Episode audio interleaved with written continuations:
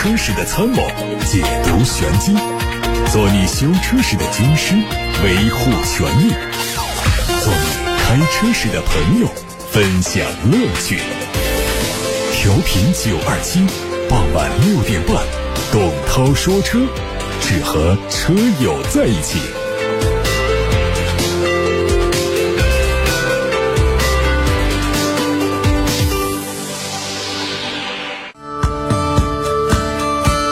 各位晚上好，我是董涛，欢迎听我说车。先看新闻，乘联会刚刚发布了十月份的乘用车销量预测。因为十月份疫情点多面广频发，车市面临很大的压力。十月中旬乘用车总体市场的折扣率大概是百分之十四，整体价格相比上个月有所扩大。那么在全年目标的压力之下呢，十月份的零售目标调研显示，占总体市场约八成左右的厂商同比增长达到两位数。初步推算，本月狭义乘用车零售市场在一百九十一万。量左右，同比增长百分之十一点四，环比下降百分之零点七。其中，新能源。零售销量预计五十五万辆，同比增长百分之七十三，环比下降百分之十，渗透率百分之二十九。外媒报道说，丰田正在考虑重新启动它的电动汽车战略，并且已经暂停了部分现有电动汽车的项目，以便更好的在这个蓬勃发展的市场中参与竞争。知情人士透露，丰田内部的一个工作组将负责在明年年初之前改进现在的电动汽车平台，或者说计划新的架构。与此同时，丰田还暂停了去年十二月份宣布的三十个电动汽车。项目当中的一部分，包括推出丰田紧凑型跨界车和电池混合动力车。如果新战略被采纳，意味着丰田将会发生巨大转变，并改写这家日本汽车制造商在去年宣布的三百八十亿美元的电动汽车计划。那么，昨天探索 BZCT，畅想别样未来，一汽丰田 BZ4X 上市暨 BZ3 亮相发布会正式开启。这次上市发布会是以 BZCT 为创意理念，为观众带来了超越零排放的体验。在发布会上，一丰田的第一款纯电动中型 SUV BZ4X 重磅上市。它是依托丰田多年的电动领域积累，还有全球优质口碑，在 eTNGA 架构上打造的第一款车。五款配置的售价是十九万九千八到二十八万四千八。丰田的 BZ3 也是比亚迪和丰田合作研发的第一款车，未来将会在一汽丰田的渠道进行销售。新车和 BZ4X 一样是基于 eTNGA 平台打造的，车长四米七二五，定位在纯电动中型轿。车。网上传出了一组新款极氪零零一的车型专利图，图片看到车头保持现款的大灯组和前格栅，前风挡的上方安装了激光雷达，前包围的尺寸更大，两侧导风槽采用大面积的深邃式的设计，后包围比现款更有层次感，两侧的导风槽加大加深，和前包围相呼应。根据规划，极氪将在明年二季度推出搭载麒麟电池版本的零零一，续航里程会超过一千公里。吉利星越 L 插混版开始预定，有望在年内正式上市。它的外观相比混动版，主要对前雾灯的样式做了微调，并换了全新的轮毂。左侧后翼子板上有一个充电的接口。动力是由 1.5T 发动机加电动机组成的，配41度电的电池组，支持纯电动、增程式和电混三种模式的任意切换。CLTC 工况下的纯电续航里程245公里，标配的直流快充可以实现最高85千瓦的充电功率。电池电量从百分之三十充到百分之八十不需要半小时。昨天，广汽传祺的影豹混动版上市，两款配置的售价是十二万八和十四万八。作为新增的动力版本，外观新增了一款全新的超星银的配色，细节处还加进了代表新能源的标志和蓝色的品牌 logo。内饰是蓝白相间，其他方面呢跟燃油版保持一致，并支持选装二点八平米的不可开启的全景天窗。动力用的是广汽自主研发的 GMC 二点零混动系统，它的百公里综合油耗是四点三三升，和卡罗拉双擎处在同样的水平。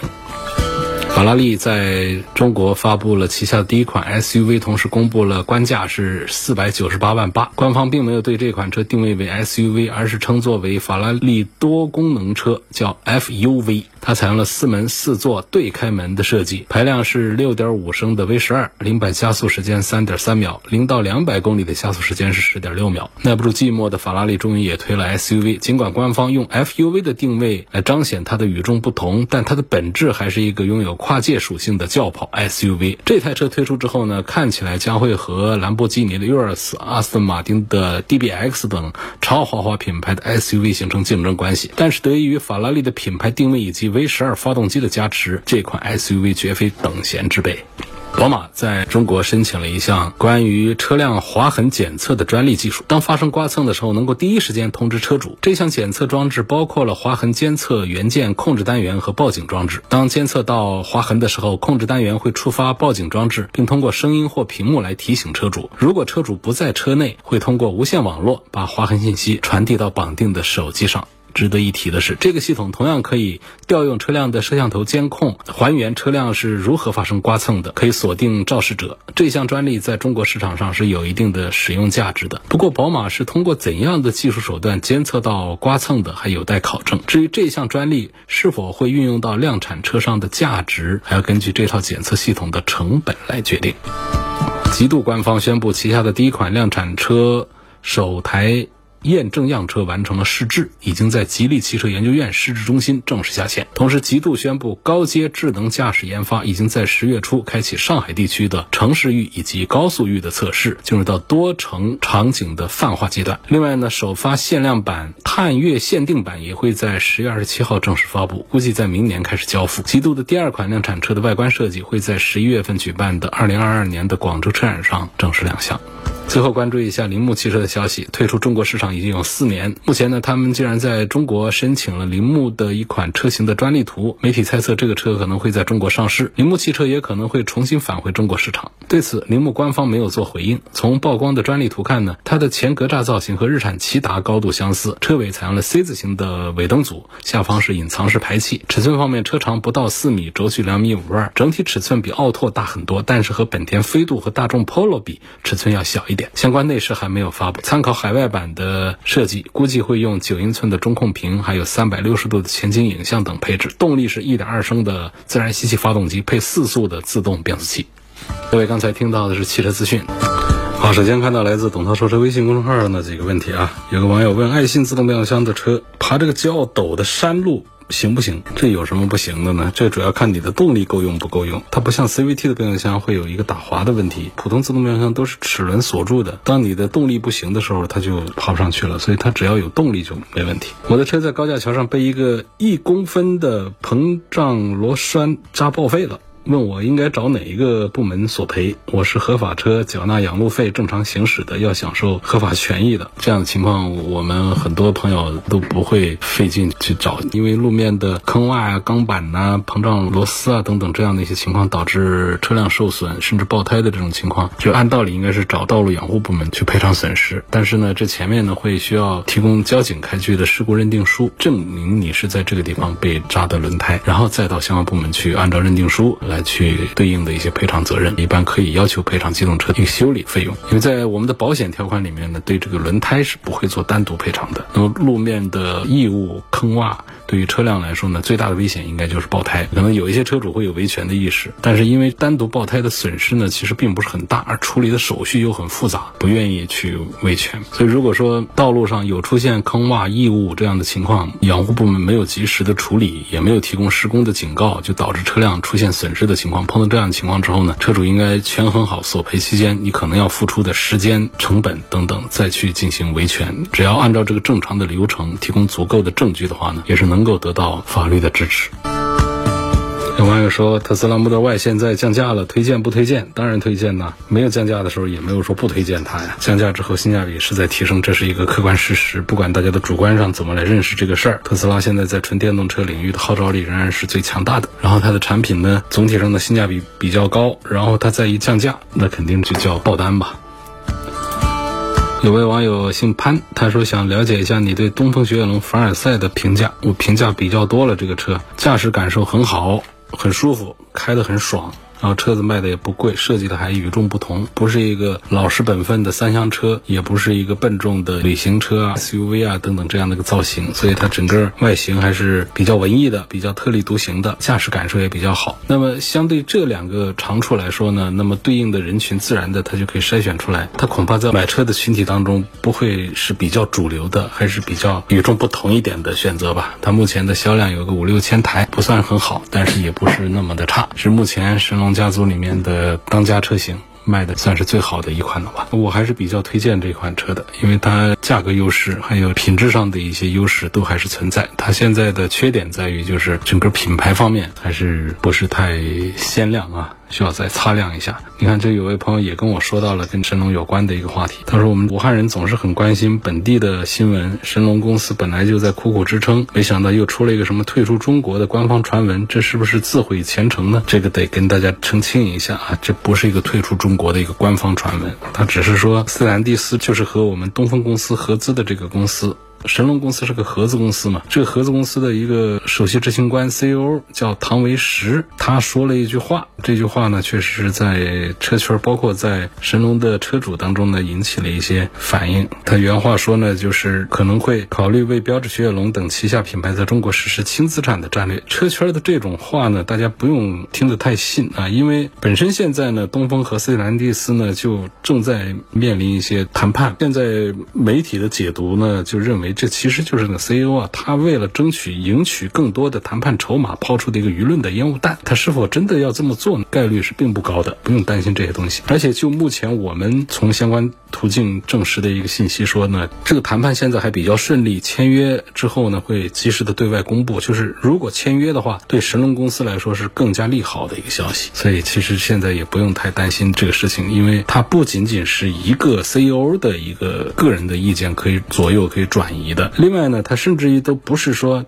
很简单的这两个公司之间，他们想怎样不想怎样，它有更多的因素在影响着这起事件的走向。而且从背景来看的话呢，就是本身就是现在有一个向好的谈判正在背后。那么在商业这个谈判当中呢，什么舆论烟雾弹呐、试探呐等等，这各种手法那也是司空见惯的。所以大家不用对这些事情啊这个太多的有担心。实际上，在厂家内部呢，其实大家都没有说太把唐维石说的那句拱火的拆台的话，没有太当做一回事儿。我们的车迷车友们呢，其实也不必要把这样的一个新闻呢，把它做放大处理，没必要重点关注。有个网友说，上次我问你那个轮胎装反的问题，你说要换过来，那正反换了之后，要不要做动平衡呢？那还是要做的啊。凡是涉及到轮胎从轮子上下来的话，那都是还是要做一下的。做一下好些。我的车有时候在高架上堵车呢，会上下一弹一弹的，问这是什么原因啊？你在堵车的时候，移动状态还是静止状态？移动状态的上下一弹一弹，那为什么在高架上、非高架上地面上没有吗？我怀疑你说的是静止状态下的一弹一弹，那这本身就是高架桥的上下在起伏。大家不要以为这种桥梁啊，它是完全静止的，完全静止那是不好的。完全静止，它不是在一个动平衡的状态，它可能面临的是垮塌，包括楼房也是。是一样的，那个高楼啊，要允许一定的晃动的，而且是必须要有一点晃动，是晃动说明它才立得正。如果它都不晃了，它都没立正了，那歪了，那都得倒了。所以这个就是在高架桥上，我也有这样的感觉的。你在上面一动不动的时候，你时不时的会觉得车身在上下动，其实就是桥面在上下浮动，这是一个合理的一个物理弹性，这是正常的，没有问题。下面有个朋友说，我想问一个本来不该我们思考的大问题，就是网上说特斯拉卖一台赚一万美元，而魏小李呢是卖一台亏一台。如果是这样呢，那就太悲哀。不是说好的弯道超车吗？油车追不上人家，电车怎么还是落后呢？特斯拉不是用中国的电池、中国的一体成型技术吗？为什么它能赚钱，魏小李他不能赚钱呢？啊，最后还有一个问题，最起码比亚迪应该比特斯拉更加能赚钱吧？赚钱不赚钱的事儿呢？汽车这个工业啊，它是很复杂的，它不能按照包子、面条算用了多少肉、多少面，用了多少煤气，就这么把成本算出来了。然后这个包子上我们是赚五毛还是赚一块？它不是这么简单的一个计算。实际上，如果说我们纯粹的讲单纯的零部件的成本组合和销量之间的这个价格差异的话，你哪个车不得是算出来是赚钱的？它肯定都得是赚钱的。零部件加一块能是多少钱呢？它关键为什么？它算总账，它会出现一个亏损呢，那就是有其他的更多的成本在里头，像前期的研发的投入、盖厂房的一些东西、宣传的一些成本等等，买专利的各种这样的成本算到一块儿的话呢，那一台车的利润其实就不高了。它除非要做到非常大的产量、非常大的销量之后，才开始出现赚钱。那么特斯拉就是因为它在全球的这个销量已经做得非常大，特斯拉其实之前呢也是一样在造车，它也是一直在亏损，就是因为它的年份积累和它的销量积累。还没有达到一定量，亏了十几年也不挣钱，赚不到钱。现在才出现赚钱，也更多的是要把股市的这些投资啊、这些投融资都把它算进来。才可以。如果单纯的讲车的话呢，你哪一台车，尤其是我们的电动车，哪个车企说我指望在一台车的单价利润成本上能够赚到多大的钱，还不都是指望在别处赚钱？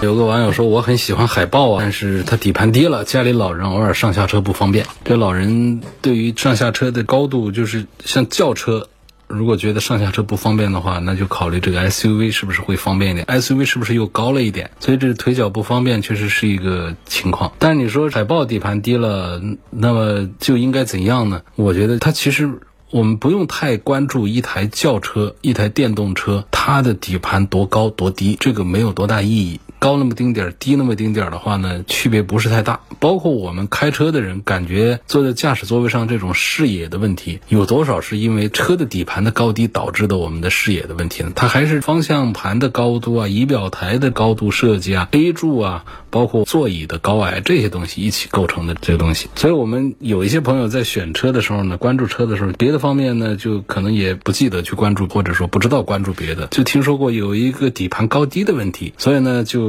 敲着门挨家问你这个车的底盘是多高？我告诉你，这个十五公分，那个十四公分，这有意义吗？而且这个高多少低多少呢？他们讲的是底盘的最低的一个零部件和地面之间的一个距离是这样测量出来的。每一个汽车厂家，它每一个车型底盘的结构都长得都不一样的，它怎么来一个横向类比呢？我们要比较的就是有一些就是像轿车和 SUV 之间，我们能看到底盘的高低的差异。SUV 普遍都会做的高一点，会在将近二十公分左右这么一个高度的。那一般轿车就是十公分过一点，十五、十四这样的一个水平。那只有真正的越野车，像你看到的牧马人呐等等那些车，它才是底盘明显的要高一些啊，那都是二三十公分往上走，所以这会感觉到明显的车高一些。所以在选车的时候，如果说你锁定你在看轿车，不管是新能源的轿车还是燃油车的轿车，你不用太关注说这个车的底盘是多少，那个车底盘多少，哎，那个车底盘高一点，我去买它，这没有意义的，这对你以后用车来说是一点帮助都没有这样一个选择方向。所以这个朋友的留言说，我喜欢海豹，但是它底盘低了。那我给你说的话就是这种情况，你就不用再看其他车了，其他车也都差不多的。海豹它也没有特立独行，做那种特别低低到像跑车一样超跑的那种低底盘，它就是个正常那个三厢轿车的一个底盘的高矮，很正常的。如果说你觉得这个底盘低的话，那么就是你应该去看 SUV，它的底盘会稍高一点。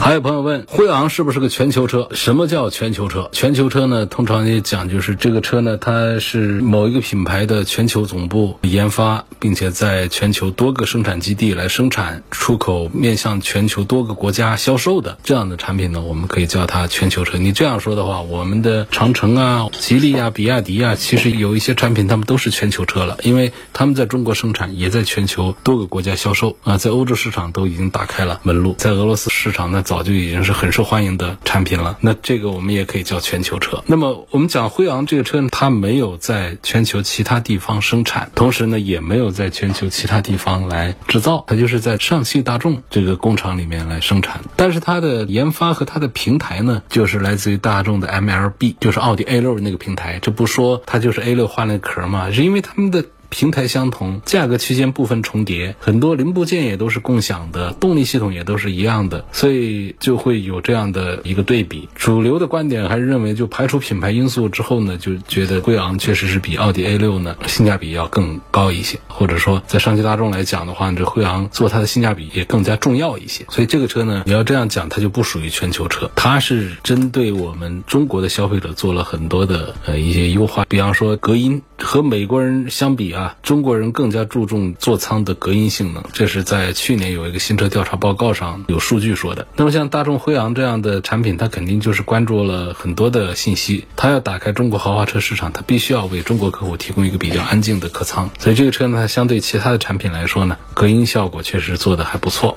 然后呢，它比较注意轻质的钢铝混合的车身等等这样的，在其他别的就没什么，就是有些配置上还是做的不错。但是这个车就是卖不动，一个月就三位数。几百台车，这样的车肯定是对于上汽大众来说，它是一个亏损。不到个四千台、五千台，那就别说是挣钱了。你别说它是四百台、五百台，那肯定是个亏损的车。尽管它在一些领域它其实是很受欢迎的，比方说在政务的采购的领域，它能够有一些市场。有问沃尔沃 V90 CC 小毛病多不多？这是个进口的沃尔沃，我认为它的故障率的问题不用多虑。你喜欢这样的一个五门五座的一个比较宽大的旅行跨界车的话呢，它确实还是这个价位里面的首选。其他的奔驰啊、宝马呀、奥迪啊，他们也都做，但是跟 V90 相比的话呢，其实 V90 身上的光环和特特色还要更多一些。就是沃尔沃它品牌调性跟 V90 这样的一种跨界旅行车的这么一个调性，它都是比较恰当的。而且这个 V90 在全球范围的销量也都做得非常好，在欧洲市场是特别受欢迎的一个产品。而且在这样的车上呢，也没有说是像叉 C 九零啊、S 九零一样的，大家会比较不待见四缸机啊什么的。这样旅行车它本身它的关注点都不在那个缸数上，所以它有个两百五十匹马力的二点零 T，在这车上的表现也都非常不错。喜欢。就应该买这个车呢，我还是属于比较推荐的一个沃尔沃大的一个旅行车 V90。奇瑞瑞虎8 Pro 的 1.6T 动力够不够？我想买它风暴版，但 2.0T 有没有风暴版？你这个不用多担心了。怎么够不够？就是它有将近两百匹的马力，有将近三百的扭矩。你在这样的一个中型 SUV，那也是够的。我们在节目里面的听友呢，绝大多数也都非专业人士啊，赛车爱好者啊，性能发烧友都不是，就是我们普普通通的工薪阶层上下班开车用车选车，大家有一些问题在这里，想寻求一些协助，寻求。一些答案，寻求一些参考。在这种情况下，我相信我们的听众当中啊，对于一个两百匹马力的一个车来说，应该说百分之九十五的都会觉得动力是够用的，是满意的。但是你要是在更爱玩的这个领域里面讲的话，一个 SUV 上两百匹马力那肯定是不够的，那就得是上三百匹往上跑，就没有意义啊！这不是一个十二三万的一个车该讨论的一个问题了。奇瑞家其实是很擅长做动力的。它的这个发动机啊，1.6T 是新出的，它做的还是比较好的。它上面还有一个 2.0T 的250匹马力，那个肯定动力要更加的强大一些。但是整个主销的仍然还是 1.6T 的这个动力。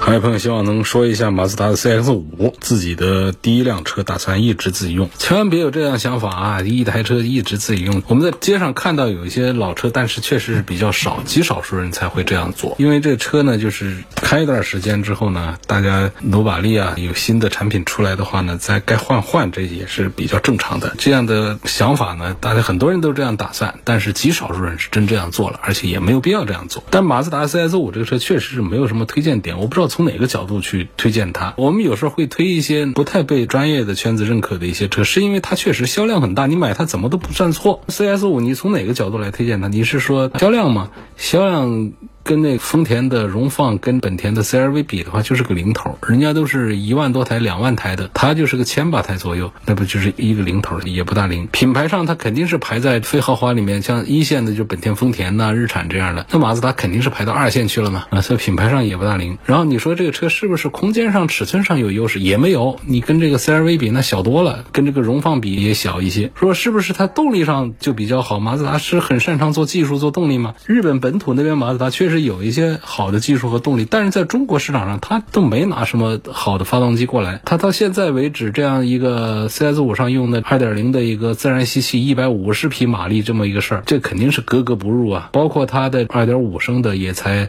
跟那刚才说的奇瑞的 1.6T 一个级别的动力，马力数啊这些数据上的表现来讲的话就是这样，包括配变速箱也舍不得怎么样，还是给上一个六速的手自一体，这早就过时的一套这样的老的动力组合。说这个2.0的150匹马力的这个马自达 CS5 这个动力是个什么样的水平呢？它需要对比，我们就跟 RAV4 荣放的比，荣放也是一个。自然吸气，人家用的是二点零升的，一百七十匹马力的，这比这一百五十多的那不是强多了。好，再说 CRV，CRV 上的一点五 T 就有将近两百匹的马力，那跟这个一百五十匹马力那怎么比？所以马自达的车就开起来很没劲儿的。说这个底盘调教是不是挺有意思？CS 五就是上手你会发现哪哪都轻飘飘的，这谈何操控性啊，什么性价比呢？尺寸上不行，动力配置上不行，开的感觉上不行，品牌上不行，销量上不行，一头都不行。可能说颜值上还是个事儿。确实，马自达车呢还是比较擅长做设计的。你会看到它不管是 SUV 还是轿车啊，从每个角度看呢，都可以找到亮点。内饰上做的普通一点、朴素一点。但外观上甚至有的车型上可以用得上惊艳这样的词来说。但是总体上这个推荐的话呢，确实就推荐指数太低了，不推荐。你可以就这个价位啊，你就直接去看 RAV4、荣放、CRV 都有十几万的，不是说就他家卖的便宜，那价格上也没多大优势。好，还有一个朋友问丰田的荣放为什么销量那么好？这个其实像丰田的不光是荣放卖的好，其他一些车也都卖的比较好。它的车就是它没什么特点，甚至都没多少优点啊。你说优点也还是有，它故障率啊、空间这方面的还是做的不错。就是它没什么特点，甚至没多少优点，但它就是卖的好，还是因为品牌。不是说这个丰田的品牌它多么的高端啊，没有丰田、本田、日产，它不是什么高端品牌，而是这样的品牌它无比的普及，它无比的深入人心，包括大众这样的 logo 都是这样，所以它旗下的车型它自然的相对品牌建设的比较差的品牌，它就是自然就会卖得好一些。有个网友说：“我希望聊一下这个宝马厂家的整车延保是否值得买。我看到厂家在 APP 上卖整车延保服务，最长能延四年。另外呢，五系三年之后的故障率怎么样？五系官方买三年延保是一万二，四年是两万二。看厂家这个定价策略呢，感觉宝马六年后的故障率比较高。我每年大概开车两万公里，是否值得买这个延保？首先，我觉得不是说一个车六年之后的故障率比较高，所以他就定的是三年、四年的延保，就是所有的车在六年之。之后呢，它的故障率它就会相对于六年之前要高一些。不管你是卖一千万的车还是卖三万块钱的车，这是一个自然规律。机械部件用时间长了，不管是钢的、铁的、塑料的还是电子的，它都会有一个老化和疲劳嘛，这是特别正常的啊。所以这样的延保它也是要确保它的最大的一个利益。你千万不要把它天真的想象为这个就是为了我们车主权益更大化，所以卖的这个延保一定是这是一项产品。在销售，它是可以产生很大的利润的，像保险一样，它计算了一个概率，就是我们这个车会不会有大修的，需要向他索赔的，来使用它的这个延保的，肯定有，但是极少，大多数都是白交钱，他就挣的是大多数的白交的那部分钱，然后赔少数的钱，这是很正常的。我是觉得，就是像你看买宝马的什么车，一般它现在的五系这样的质量稳定性各方面也还行。另外呢，它这种延保服务呢，这些限制条款也比较多，它不是说像三包政策一样的哪哪。哪什么坏了，质保政策一样都给你赔的，它的限定范围还是比较大。再就是我们出问题的概率也都比较的低。我倒是提议这个可以赌一把，就是这种延保服务可以不买，试试自己的运气，看怎么样。好，咱们今天就说到这儿了，感谢大家收听和参与晚上六点半到七点半直播的董涛说车。